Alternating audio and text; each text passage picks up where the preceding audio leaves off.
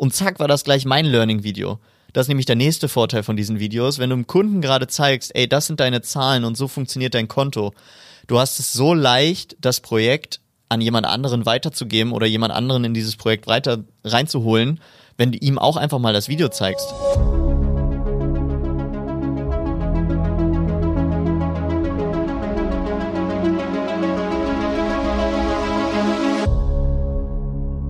Wenn ihr wissen wollt, wie wir Reports für unsere Kunden machen, im Bereich Google Ads, Content Marketing, wie irgendwas performt, dann verrate ich euch heute hier zusammen mit Paul, wie wir das tun. Wir haben noch sechs weitere, also insgesamt sieben Erfolgskonzepte, wie wir weniger Reibung im Marketing bekommen. Also wie wir im Prinzip das Marketing Flywheel ein bisschen schneller bekommen. Und da ist einfach super wichtig, dass sich Agenturen und E-Commerce-Unternehmen gleichermaßen an diese sieben Erfolgskonzepte hier halten. Also für euch beide, für Agenturen, hi, schön, dass ihr dabei seid. Und auch für E-Commerce-Unternehmen, auch schön, dass ihr dabei seid. Sind jetzt Paul und ich die nächste Dreiviertelstunde für euch da und haben hier sieben coole kleine Tipps für euch. Ja, Malte, schön, dass du das so toll eingeleitet hast. Ja, war mal eine richtig schöne lange Einleitung, ne? Eine richtig schöne lange Einleitung. Ja, es ist Eine lange vorgelesen hier von meinem Teleprompter.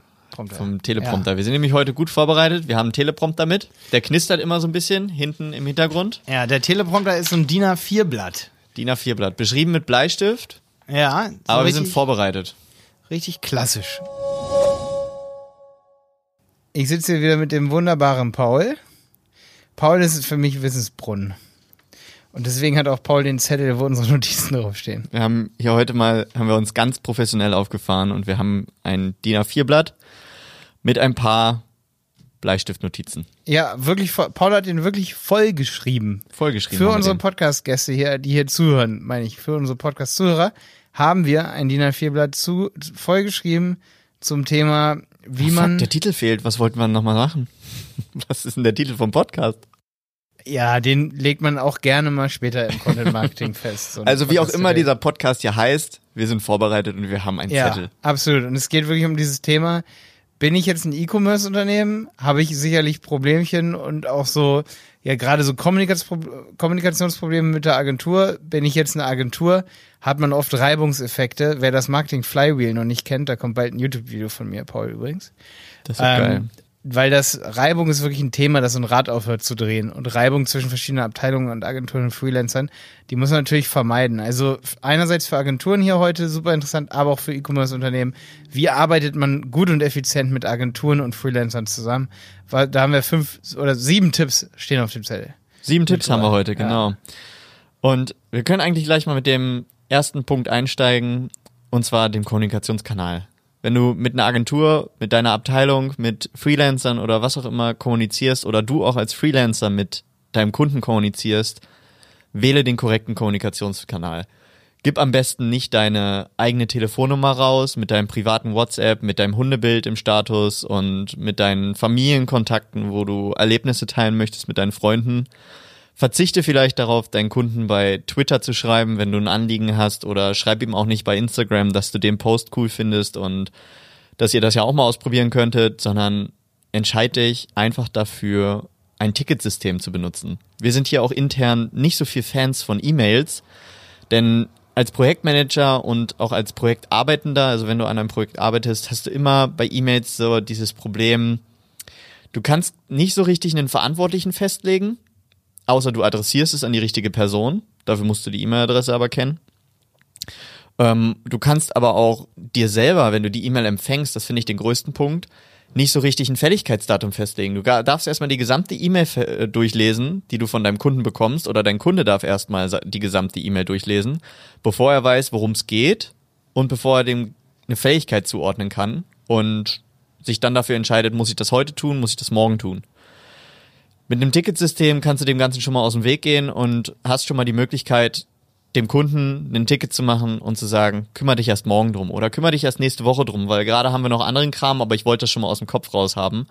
Anstatt dass irgendwelche E-Mails dann im Posteingang zu kleinen Archivleichen werden und nicht mehr bearbeitet werden.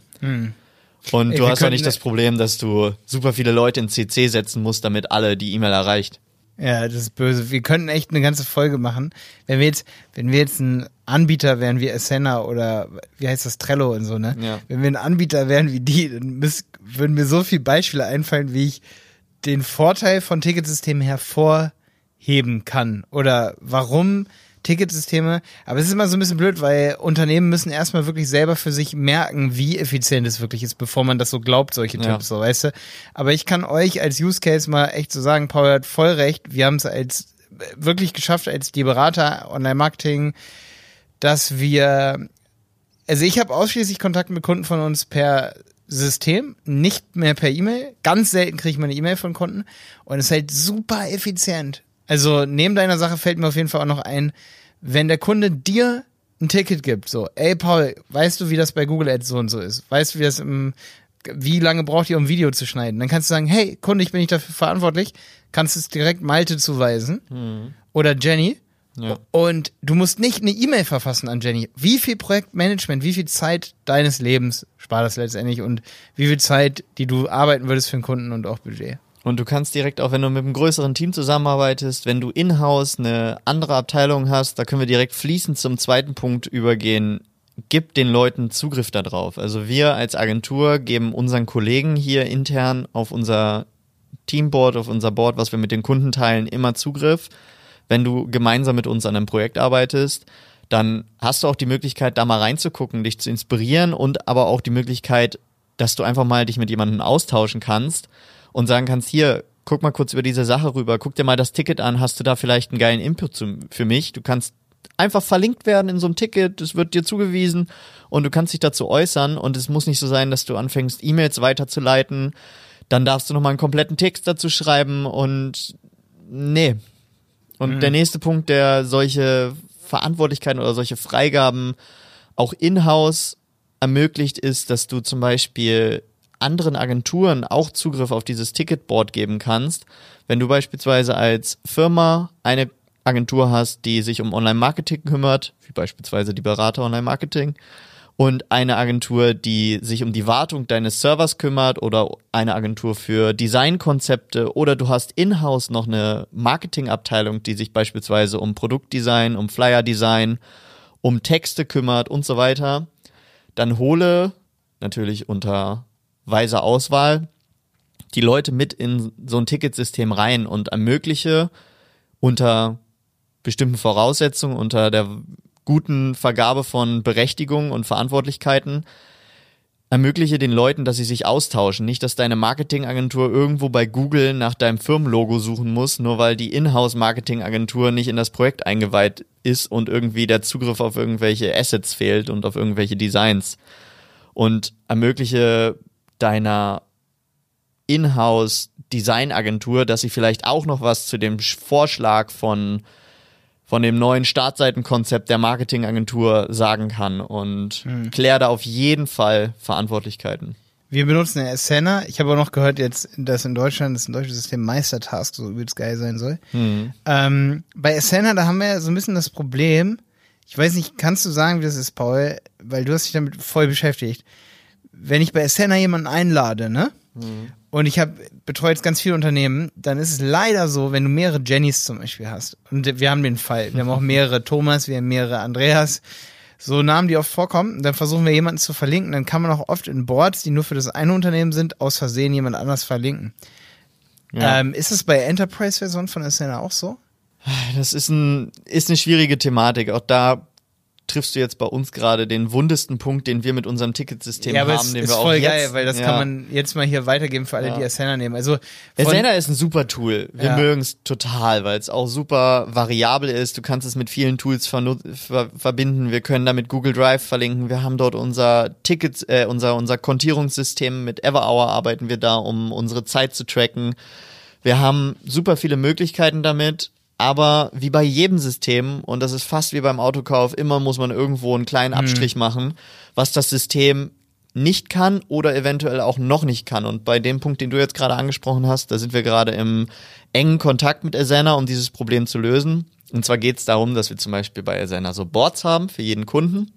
Und wir haben auch Boards für die offizielle Kundenkommunikation nach außen, weil nicht alles, was wir intern kommunizieren, wollen wir immer an den Kunden weitergeben, weil das sonst eine viel zu große Flut an Informationen für den Kunden wäre. wenn wir uns intern hier über Anzeigen oder Budgetvergaben ähm, unterhalten, die vom Kunden schon freigegeben werden, aber die wir in, intern dann nochmal weiter absprechen, haben wir weitere Boards, wo der Kunde drin ist. Und diese Informationen sind natürlich nur für uns und den Kunden und eventuell die eine Agentur des Kunden. Nun kam es bei uns schon mal vor, dass wir in kleineren, unwichtigen Tickets die Agentur von Kunde A im Board von Kunde B verlinkt haben, weil wir einfach mit einem Ad-Zeichen, was wir auf der Tastatur auswählen, die Möglichkeit haben, jede Person, die in unserem System drin ist, irgendwo zu verlinken. In Obwohl es ganz Ticket. andere Projekte sind und ganz, Ja. eigentlich ganz andere Berechtigungen. Ne? Genau, und da sind wir jetzt mit Asana dran, dass wir sagen, das kann nicht sein. Die Leute müssen irgendwie, die müssen dem Team angehören, in dem diesen, dieses Board drin ist, oder man sollte eine Benachrichtigung bekommen. Achtung, der Nutzer, den du hier versuchst zu verlinken, der ist noch nicht in diesem Projekt involviert. Willst du den wirklich verlinken? Weil wir haben das Problem, wenn du, wenn du dir einen Namen gibst, du heißt einfach Paul, wie ich zum Beispiel in diesem Board, und du hast einen Kunde, der heißt Paul Franke, dann schreibst du Ad Paul und du weißt, in dem Moment, wenn du ein Schnelltipper bist, und wir sind viele Schnelltipper hier, dann markierst du auch mal schnell den anderen Paul, weil du Ja. sehr oft, also das System lernt mit Ja. und wenn du sehr oft Paul Franke markierst, dann markierst du beim nächsten Mal auch Paul Franke, obwohl du gerne den internen Aber solche Paul Sachen hat man auf jeden. Fall super oft bei Systemen. Bei Instagram haben wir noch übelst viel gesehen, gesagt, dass sie Meistertask benutzen, aber ich bin mir sicher, wenn wir jetzt wechseln würden, das ist immer bei solchen Systemen so, da hätte man sicherlich da auch wieder irgendwelche Probleme, die es nicht zu lösen Ja, gibt. vor allem, was machen wir mit unseren ganzen alten wir, Tickets? wir, wir verlieren uns gerade im Detail. Ja. Ähm, Punkt drei, den wir hatten, das ist ein bisschen mein Punkt. Ich versuche das auch immer wieder bei uns als Agentur noch weiter zu bestärken. Das sind, dass man Reports per Video macht. Also per 5-Minuten-Video. Weil selbst wenn du einen krassen Report baust, ähm, wo du als Agentur mindestens sechs, sieben Stunden dran sitzen kannst, Manchmal geht's auch schneller. Aber irgendwas dazwischen, irgendwas zwischen einer halben Stunde und sechs Stunden dauert so ein richtiger Report, Google Ads, so, ne? Alles ausgewertet. Da ist dann ja oft die Perfektion der Agentur, die dann daran nagt, sag ich mal. Damit werden ja Google Ads Kosten, die eh schon ziemlich hoch sind, nochmal übelst nach oben getrieben. Und da finde ich halt richtig geil, wenn man für den Kunden Videos macht. Oder auch für andere Agenturen. Und da habe ich halt von Agenturen oft schon so das Feedback bekommen, wenn wir zum Beispiel mit jemandem zusammenarbeiten. Alter, das sehen wir zum allerersten Mal, dass uns jemand, eine andere Agentur, Ja. Ein Video zuschickt. Zum Beispiel Programmierer von Projekten, ähm, Designer von Projekten, dass man nochmal so eine Übergabe macht, hier ist das Design, wir wollen das oder äh, wir versuchen das umzusetzen und dann macht man ein Video mit den fünf Sachen, wo man sagt, das können wir vielleicht nicht so umsetzen, da brauchen wir aus Marketing-Sicht was anderes. Und dann gibt man Feedback oder ein Report per Video. Und das Geile ist, dann kann man sich auf die wesentlichen Dinge beschränken. Auch wenn man einmal per Video durch Analytics durchgeht, versteht der Kunde tausendmal mehr, als wenn man ihm einfach einen Ja. Report zuschickt, wo irgendwie Nutzer stehen und er weiß gar nicht, was der Unterschied zwischen Nutzer und Sessions ist. Er weiß Und- überhaupt nicht, wie du da hingekommen bist, wo du draufgeklickt hast und wie er die Möglichkeit hat, genau diese Auswertung zu sehen, die du da hast. Mhm. Also bei Analytics ist es auch ein großer Fall, wenn wir dort dem Kunden versuchen zu erklären, wo er was findet oder wie wir zu diesen Zahlen kommen, dann ist es auf jeden Fall immer vorteilhaft, Videos zu verwenden. Also Malte hat mir das am Anfang, als ich in die Agentur gekommen bin, hat er mir das gezeigt. Hier, schau mal, Paul, ich mache jetzt ein Video für einen Kunden. Und zack, war das gleich mein Learning-Video. Das ist nämlich der nächste Vorteil von diesen Videos. Wenn du dem Kunden gerade zeigst, ey, das sind deine Zahlen und so funktioniert dein Konto. Du hast es so leicht, das Projekt an jemand anderen weiterzugeben oder jemand anderen in dieses Projekt weiter reinzuholen, wenn du ihm auch einfach mal das Video zeigst. Wenn du auch einfach mal dem neuen Kollegen, der ins Projekt reinkommt, sagst, hier, guck dir mal diese letzten fünf Videos von unserem Kunden an, von den Auswertungen und du siehst, was wir da für Meilensteine erreicht haben und was wir für Baustellen hatten und kannst es super einfach Ja. fürs eigene interne Learning Ich habe nehmen. da früher auch zu oft zu lange Videos gemacht, genauso wie ich es immer bei YouTube gemacht habe, aber inzwischen würde ich so machen, wenn ich dem Kunden drei verschiedene Sachen zeigen möchte, Analytics, in seinem Shop Tipps, dann würde ich verschiedene drei, vier Minuten Videos machen. Wirklich ganz kurze Videos, sonst will sie niemand angucken, äh, sich vorher vorbereiten, die Punkte runterschreiben und dann wirklich nur über diese fünf Punkte schreiben und nicht noch mehr Sachen. Ich habe das früher ein bisschen unstrukturierter gemacht, aber inzwischen bin ich mir ziemlich sicher, dass es halt richtig nachhaltig ist, wenn du wirklich kurze Videos machst. Dass es schneller geht, sich drei Minuten das anzugucken und wirklich zu verstehen, als sich ewig mit einem Ticket zu beschäftigen, wo es irgendwie aufgeschrieben ist oder hin und her zu kommunizieren. So. Und die große Last davor oder die große Angst davor, jetzt extra ein Video zu machen, wird natürlich auch geringer. Du denkst dir nicht, boah, jetzt muss ich zehn Minuten lang hier an einem Video arbeiten und danach muss ich das noch ein bisschen zusammenschnippeln, weil ich fünfmal zu viel äh gesagt habe, wenn du das Video einfach kurz fasst und den Kunden ganz kurz briefst, was da passiert. Bei Mockups ist es auch immer vorteilhaft, wenn du die beispielsweise, wir machen auch ab und zu Mockups, wo wir Design, Design, Designvorlagen. Ja, Designvorlagen. Und wenn wir das beispielsweise an die Agentur übergeben, die das umsetzt oder an unseren Kunden übergeben, dann ist es auch dort nochmal vorteilhaft, einfach per Video fünf Minuten über dieses Ding rüber zu gehen und nochmal seine Aspekte der Agentur oder dem Kunden mitzuteilen, warum man sich da und dafür entschieden hat und was man da und damit erreichen wollte, ohne in jedem Absatz von diesem Entwurf einen fünfabsatzigen Text schreiben zu müssen, um zu erklären, was du mit diesem Button erzeugen möchtest und warum der der und die Farbe haben soll. Richtig, weil dann versteht auch die Agentur, die es umsetzt, die Designagentur ihre Freiheitsgrade, die sie auch hat, die man ja gar nicht durch ein Mockup verstehen kann. Ja. Wo es uns egal ist, wie breit das ist, aber es ist wichtig, dass es da ist beispielsweise. Bei manchen Dingen ist es wichtig, wie breit es ist und nicht, ob es da ist. Nee, Genau. keine Ahnung. Ja, ne? ja. Weißt du, was ich meine? Also das ist so super interessant und ich glaube, das kann vielen Designagenturen auch nochmal wirklich einen Boost nach vorne geben. Da habe ich auf jeden Fall einen Cross-Promotional Content-Tipp hier von uns. Ähm, ich habe ja den Content-Marketing-Podcast und da habe ich eine komplette Folge darüber, wie wir unsere Agenturarbeitsplätze in Richtung Content-Marketing optimieren. Also welche Technik wir für Arbeitsplätze kaufen, was ich da Paul für ein Mikrofon hinstellen würde.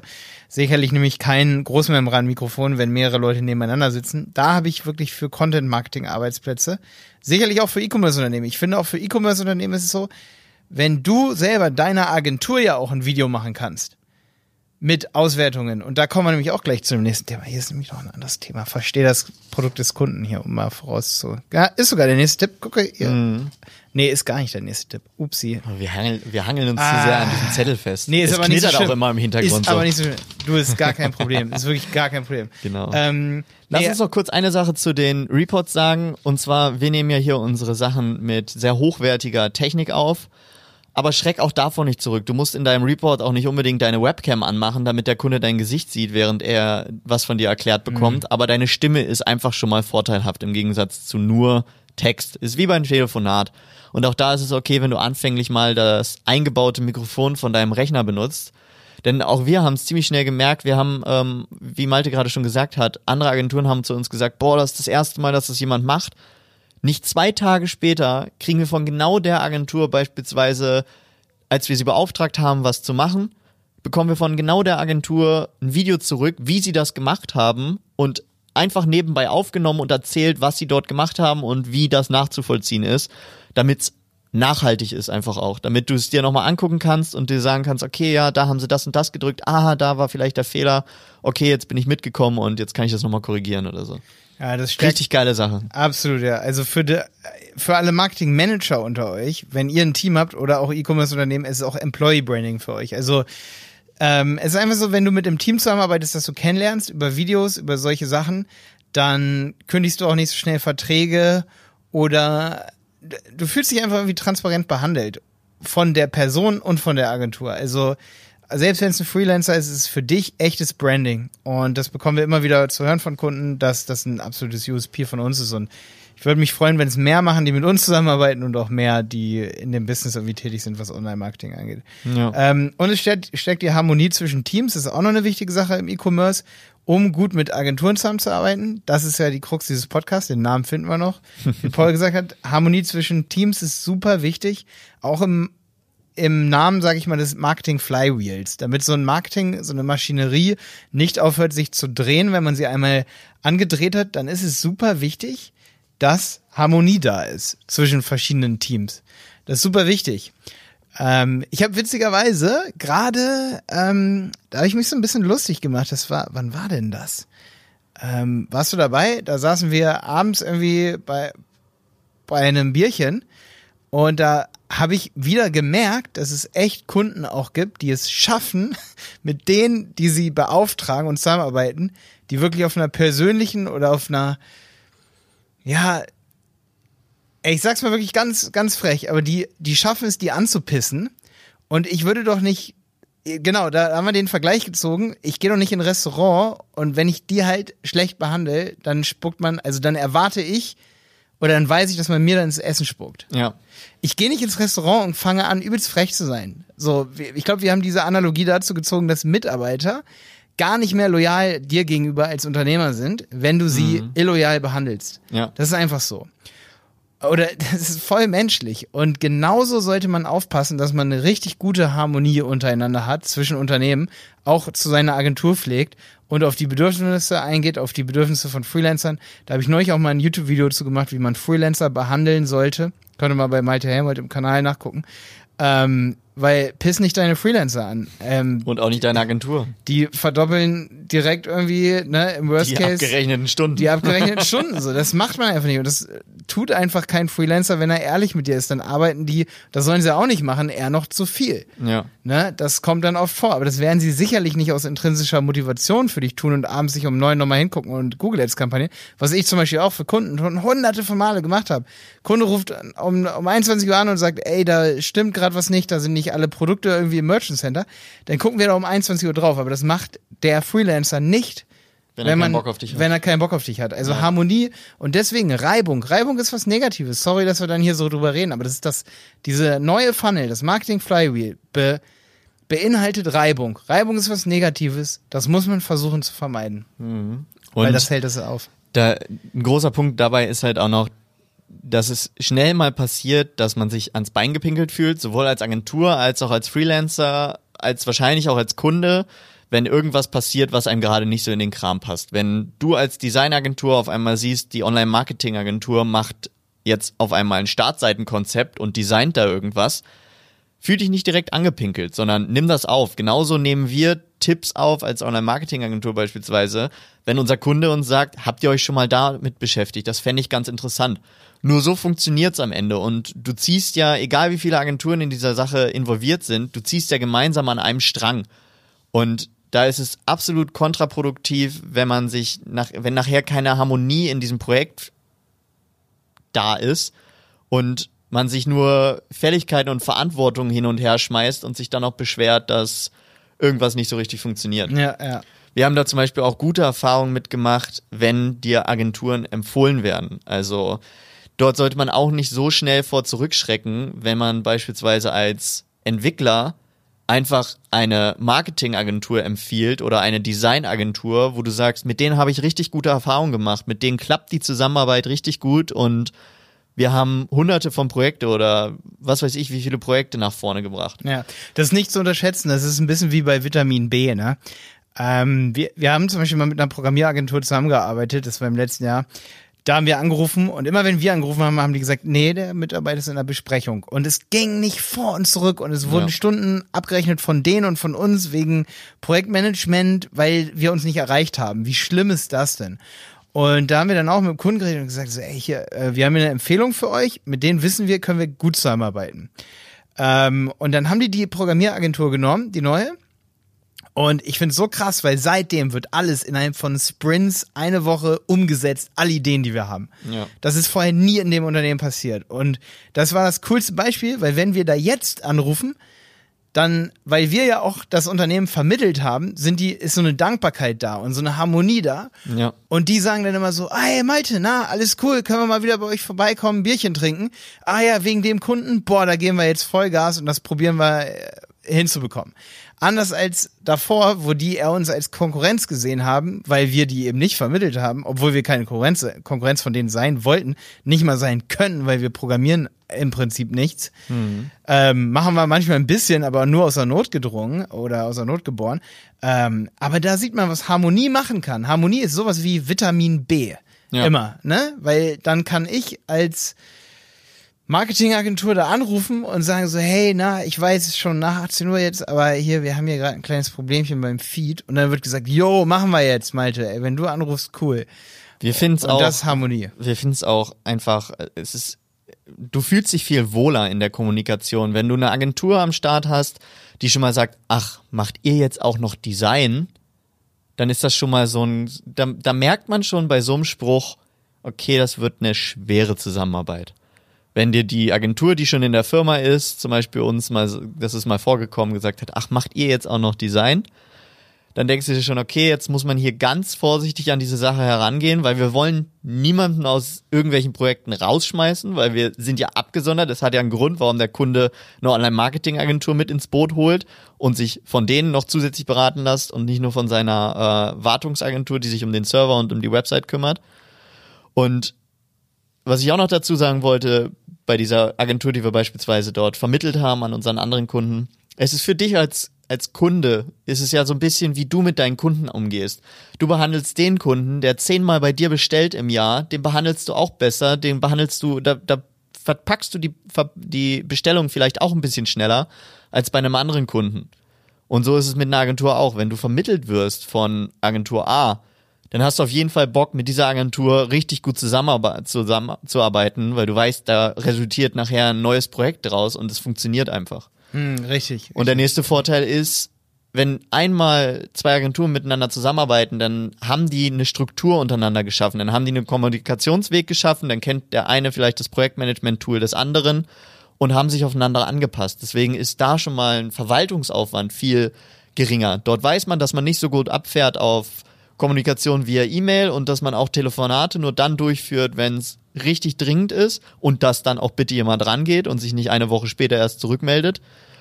Und man kennt das Ticketsystem des anderen und kann ja. damit gut arbeiten. Wir arbeiten zum Beispiel mit einem Kunden ganz stark mit GitLab zusammen und äh, mit, mit einer Agentur meine ich, mit einer Agentur B, sage ich mal, wir sind Marketing, die machen Programmierung und da ist dann halt so, dann arbeiten wir stark mit GitLab und immer wenn ein Kunde dazukommt, den wir gleichzeitig beide betreuen, dann ist halt cool, weil man dann echt ein eingespieltes Team ist und wir kennen GitLab als Marketingagentur und die kennen es halt natürlich auch, weil die Pro ja. Programmierung machen. Ja.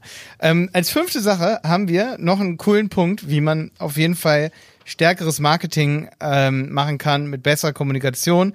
Und das ist die Kommunikation über das Produkt des Kunden, also der des E-Commerce-Unternehmens, wenn du das jetzt bist, zu deiner Agentur hin. Da kann ich dir nur empfehlen, weise deine Agentur darauf hin.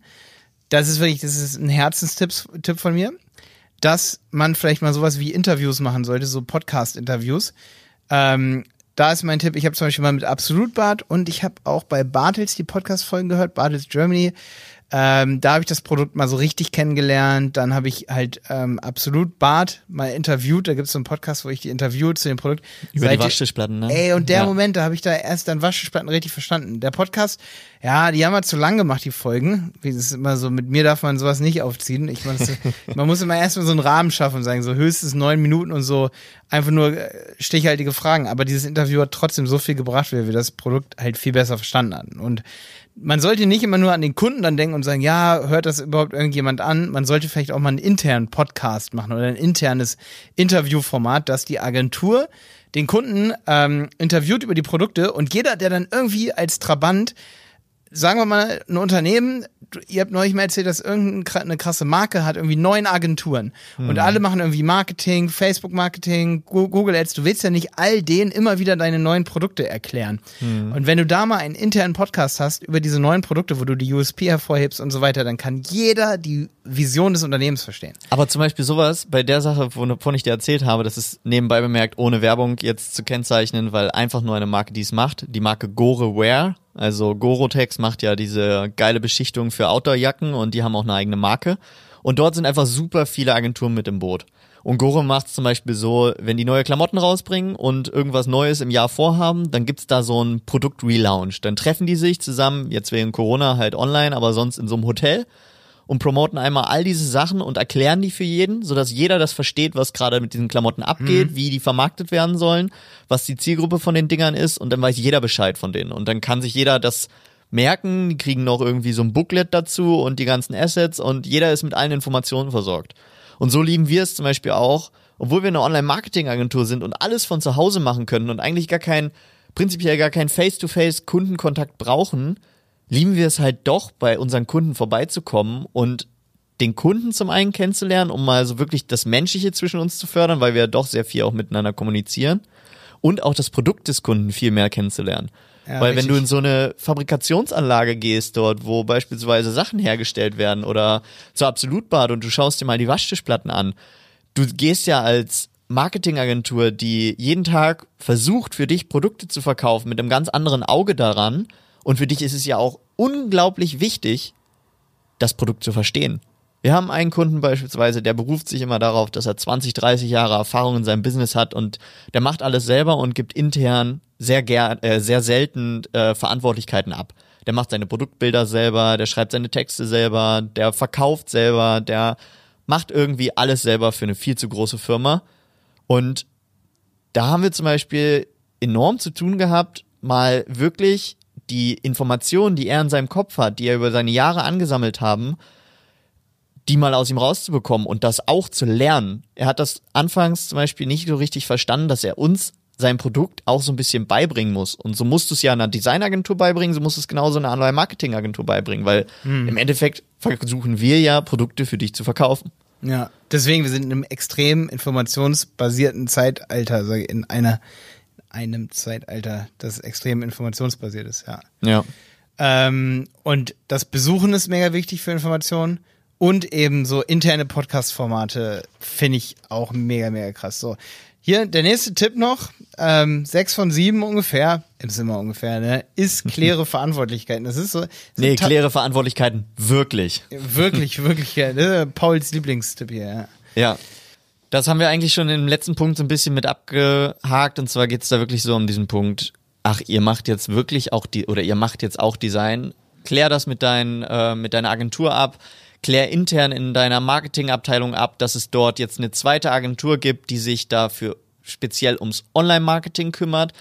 Und weih all diese Punkte in, in deine internen Prozesse mit ein. Also selbst wenn du, zum Beispiel für uns als Online-Marketing-Agentur ist es auch mal ganz interessant, dein Offline-Produktkatalog zu sehen oder dein Schaufensterdesign äh, oder dein, deine neue, dein, deine neue Karteikarte, äh, dein, deinen neuen Flyer für irgendein Produkt, was du rausbringst, den du irgendwo auslegst.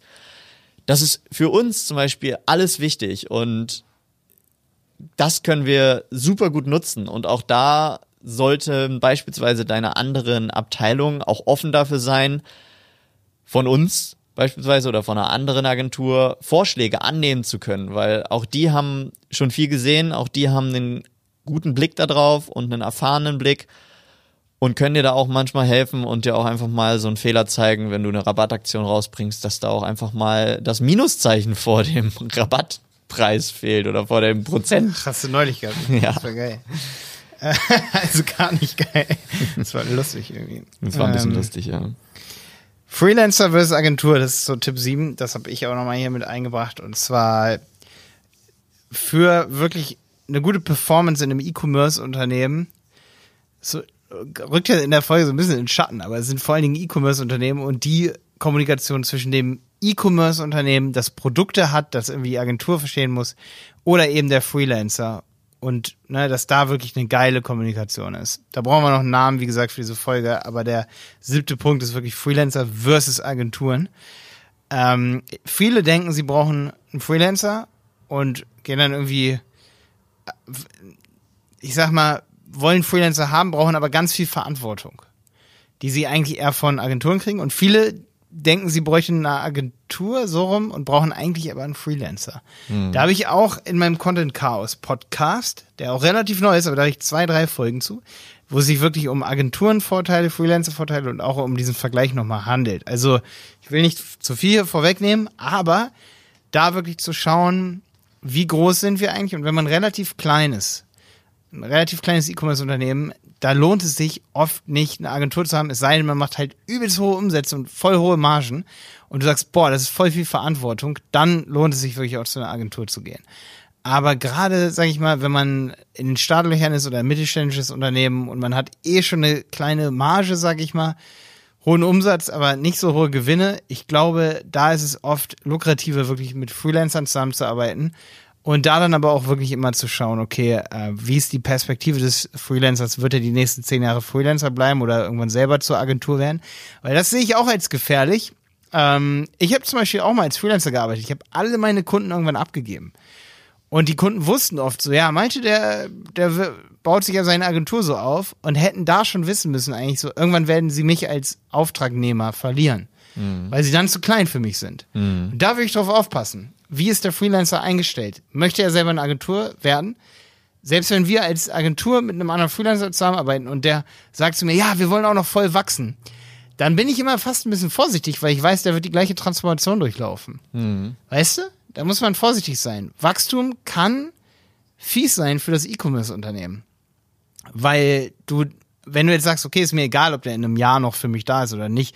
Ich möchte jetzt, weil ich weiß, der kann was richtig krasses, ich möchte das Ich jetzt schnell mitnehmen. ein Tool programmiert haben. Genau, genau. Und der macht das dann für drei, vier Monate und sagt, ey, ich nehme das Budget, um dann eine Agentur aufzubauen. Dann ist das okay. Aber nicht, wenn man sowas wie Google Ads macht und dann äh, möchte man eine jahrelange Zusammenarbeit. Da tut es mir sogar leid für Kunden, die ich mal so hatte, die dann einfach zu klein sind und wo wir auch eine Firmenpolicy haben. Weil ich kann nicht sagen, ich betreue diesen kleinen Kunden jetzt einfach weiter. Da würde ich eher Wettbewerbsprobleme mit meiner eigenen Firma bekommen. Natürlich Ja. kann ich im Gesellschaftsvertrag sagen, ja, Malte kann auch noch Projekte nebenbei haben, die eigentlich zur Agentur passen. Ähm, ich würde es mir aber eher ver verbieten in dem Vertrag, weil ich auch einfach den Stress nicht haben will. Und dann muss ich zu dem Kunden sagen, ey, ich darf dich nicht betreuen. Ich, wenn ich, ich muss dann zu meinem, halt ich muss zu meinem Geschäftspartner, zum Beispiel zu Jonas gehen und sagen, ey Jonas, darf ich den Kunden hier als Agentur annehmen? Und wenn der sagt oder wenn Jenny sagt, nee Malte, äh, das ist zu klein für uns, dann darf ich den nicht weiter betreuen. Und so würde es dir irgendwann dann auch gehen ähm, wenn man halt ein Freelancer ist und oder dir als Agentur, wenn du einen Freelancer hast, der eben wachsen will. Da muss man vielleicht sogar, und da sind wir wieder beim Thema Harmonie, seine Ziele miteinander abstimmen und sagen, hey, wie willst du wachsen, wie kann ich dich da fördern und wirst du dann für immer dabei bleiben. Ja. Aber ein Tipp, den kann ich auch nur von Herzen, den kann ich auch nur ans Herz legen. Entscheide dich nicht zu schnell dafür, irgendwas in-house machen zu wollen oder dein Online-Marketing beispielsweise nur in-house durchzuführen, wenn du keinen Freelancer findest oder wenn dich deine Agentur verlässt oder du denkst, das ist alles zu teuer. Ähm, das sage ich jetzt nicht aus Agenturinteresse, weil wir nicht wollen, dass unsere Kunden uns verlassen. Natürlich ist es auch ein bisschen mein Wunsch, dass uns unsere Kunden nicht verlassen, aber es geht da mehr darum, dass du dich nicht überschätzt und denkst, du kriegst das Wissen, was eine Agentur hat, was man durch jahrelange Erfahrung im Google Ads Bereich, im Instagram Marketing Bereich, im Pinterest Ads Bereich, dass du das so schnell in-house eingelagert bekommst, weißt du. Solltest eher, ich habe vorhin von Gore erzählt. Gore hat neun Agenturen. Gore ist riesig. Da könnte man sagen, boah, die haben das doch bestimmt alles intern. Nein, scheiß. Gore macht das, verlagert das alles an Agenturen aus, die Skills haben, die wissen, wie sie es machen und die damit auch Erfolg haben am Ende. Ja, aber es gibt immer viele verschiedene Wege ähm, nach Rom, sage ich mal. Zum Beispiel weiß ich von Thomann, dass die mit ähm, weniger mit Agenturen zusammenarbeiten und sehr viel intern machen. Und dann hat man auch eine sehr hohe, ist nämlich das, was dann bei vielen Agenturen oft fehlt, dass dann die Expertise zum Produkt da ist. Also wir, wir sind ja keine Musiker, weißt du, und dann hättest du die falsche, das kann nur eine falsche Agentur dann sein, wenn die nicht diese Passion hat, die Mitarbeiter zum Beispiel haben. Dann hat's Ja. Thomann wahrscheinlich Aber ich geschafft, liebe einfach trotzdem- einen guten Google Ads Profi rauszufinden. Ja, aber ich liebe es, die, meine, die machen auch viel Facebook-Retargeting und so, ne? Aber ich liebe es wirklich, Dinge in Frage zu stellen. Ich habe auch gerade voll viele Podcast-Folgen selber gehört, so im ähm, Exciting Commerce Podcast, OMR Podcast und so. Und ich habe festgestellt, dass viele Unternehmen keine Facebook und Google Ads mehr schalten, weil es einfach so eine absolute Gold, die Goldgräberstimmung dort ist vorbei. Ist einfach so. Und wenn, ich habe da so ein paar Agenturen auch so oder so, so Leute, die im Internet sagen, ja, ey, mach Facebook Ads und wenn wir, wenn wir nicht erfolgreich mit den Facebook Ads sind bei Unternehmen XY, dann machen wir einfach weiter, weil es muss erfolgreich werden. Das stimmt nicht. Das ist einfach nicht so. Das ist, es stimmt einfach nicht. Es ist einfach eine knallharte Lüge, weil die Goldgräberstimmungen sind dort definitiv vorbei. Du kannst übelst Glück haben, du kannst aber auch mit deinen Facebook-Ads übelst Pech haben, du kannst richtig viel Geld versinken, dass du mit einem bestimmten Produkt nie wieder reinholen wirst. Also Einfach- sei trendaffin, das kann man. ja, seid stimmt. trentaffin. Und es gibt sicherlich das ein oder andere Unternehmen. Ähm, ich finde das auch so interessant, dass zum Beispiel, was ich richtig interessant war, weil das kann man in der OMR-Folge mit Picknick hören, ich glaube Folge 279 oder so in dem Dreh. Ähm, er sagt zum Beispiel, dass die äh, Google Ads oft nur benutzen, also die haben so ein geiles Geschäftsmodell. Ich lese jetzt gerade auch nochmal von Günther Faltin, äh, dieses David gegen Goliath, weil schon im ersten Buch Kopf steht Kapital, da wird immer klarer, dass einfach, einfach das Geschäftsmodell super wichtig ist und schon Marketing an sich sein muss, weißt du? Und das kann man voll auf moderne Mark Unternehmen, die gutes Marketing machen wollen, übertragen. Bei Picknick zum Beispiel ist es so, da fährt ein Truck in die Stadt oder da fahren diese Picknickbusse rum und das ist schon übelst Marketing. Sie benutzen aber Google Ads so als Inkubator so ein bisschen. Aber nicht als Hauptgeschäftsmodell. Google Ads und so skalierbares Marketing ist kein Hauptgeschäftsmodell mehr. Das war es vor fünf bis zehn Jahren. Da konntest du sagen, ich mache jetzt einfach, ich werde jetzt Vertriebler für Produkt XY und dann wird's ein Hauptgeschäftsmodell. Ähm, das ist einfach nicht mehr so und deswegen finde ich es geil, Sachen einfach in Frage zu stellen. So, äh, brauche ich ne, wirklich eine Agentur? Brauche ich, also kann ich auch ohne Agentur. Also alles immer so von, von beiden Seiten zu vergleichen, ist übelst wichtig und einfach zu gucken, brauche ich Google Ads überhaupt wirklich? Mhm. Oder ist es einfach nur so eine kleine Stütze? Dann korrigiere ich mich und ein bisschen und sag mal, wenn du dich dazu entschlossen hast, dass du Google Ads brauchst. Oder wenn du deiner, siehst, weil du es schon wenn, ewig wenn machst. Wenn du es siehst, wenn du siehst, dass es funktioniert und deine Zusammenarbeit mit einer Agentur auch gut läuft, dann schmeiß die Agentur nicht einfach raus oder schmeiß nicht einfach den Freelancer raus, weil du sagst, ja, ich habe jetzt hier so einen Werkstudenten, der kümmert sich jetzt 20 Stunden in der Woche um Google Ads. Das ist ja ungefähr so viel, wie ihr im Monat macht, mindestens. Äh, der übernimmt das jetzt, weil der hat einfach nicht die Expertise und die Erfahrung wie eine Agentur, die dir auch mal initial einfach helfen kann, eine Produktschiene aufzubauen, über die du noch gar nicht nachgedacht hast, die ins Internet zu verlagern. Wenn du ja. beispielsweise ein Händler bist, der viele Produkte vertreibt und du hast bisher erst zwei dieser, dieser Produktkategorien ins Internet übertragen, dann kann auch eine Agentur oder ein Freelancer dir mal schnell helfen. Das ist genau das, was ich meine. Wir haben einige Unternehmen, wo ich echt sage, leider sind die so doll auf Google Ads angewiesen, dass wenn du Google Ads entweder kaputt machst, und das machen viele dann, wenn sie es intern machen, oder eben, wenn sie es ähm, ja, jemandem geben, der daran irgendwas kaputt macht. Oder sie sagen, wir haben jetzt kein Budget mehr und machen den Hahn aus. Dass sie dann leider wirklich unmittelbar fast keine Umsätze mehr erfahren, weil sie so doll darauf angewiesen sind. Und das sage ich echt leider, weil ich meine, eine gesunde Vertriebskanalstruktur besteht ja auch daraus, dass man ein gutes Geschäftsmodell hat und das von sich aus irgendwie eine gewisse, ein gewisses Momentum aufnimmt. Ne? Und dass man eben auch Google Ads ausstellen kann und sagt, okay, wir haben immer noch 50 Prozent des Umsatzes oder sogar mehr, weil wir eben Google Ads immer nur 30 Prozent ausgemacht hat. Und das ist eben wichtig, dass man da eben hinterfragt, so, ey, stimmen da meine Kanäle? Und wie kann man das on track bringen, dass man da genug auch Content Marketing hat? Aber darüber würde sich wahrscheinlich auch eine eigene Folge lohnen. Zum Beispiel auch in dem Vergleich deiner Bestandskunden und deiner Neukunden. Das ist auch ein schönes Thema, oder? Ja, genau. Das wollen wir unbedingt mit Jenny machen, weil Jenny ist ja unsere absolute Vertrieblerin hier bei uns, ähm, was Neukunden versus Bestandskunden angeht, dass sie da abwiegt. Bringt es jetzt wirklich was, noch einen Kunden zu akquirieren oder machen wir wirklich Bestandskundenmarketing? Ich beschäftige mich auch oft damit, dass ich schaue, okay, wo kriegen wir mehr raus? Newsletter-Marketing? oder aus ähm, Google Ads. Also Newsletter Marketing kann so ein Hebel sein, um eben nicht mehr so doll zum Beispiel darauf angewiesen zu sein. Und da sind Bestandskunden übelst viel wert. Also kann man gespannt sein, was die nächste Folge bringt. Und ich würde sagen, schön, dass du wieder zugehört hast. Schön, dass du dabei warst. Mal, es war richtig angenehm, mit dir mal wieder eine Folge aufzunehmen. Ja, mega geil, Paul. Ich, du bist mein Wissensbrunnen. Und Ihr merkt mein, das. Mein Halthold. Ja, absolut. Der Handel 4.0 Podcast ist eine Produktion von Die Berater Online Marketing. Mehr Infos zum Podcast und unserer Agentur findest du auf www.dieberater.de. Bis zum nächsten Mal.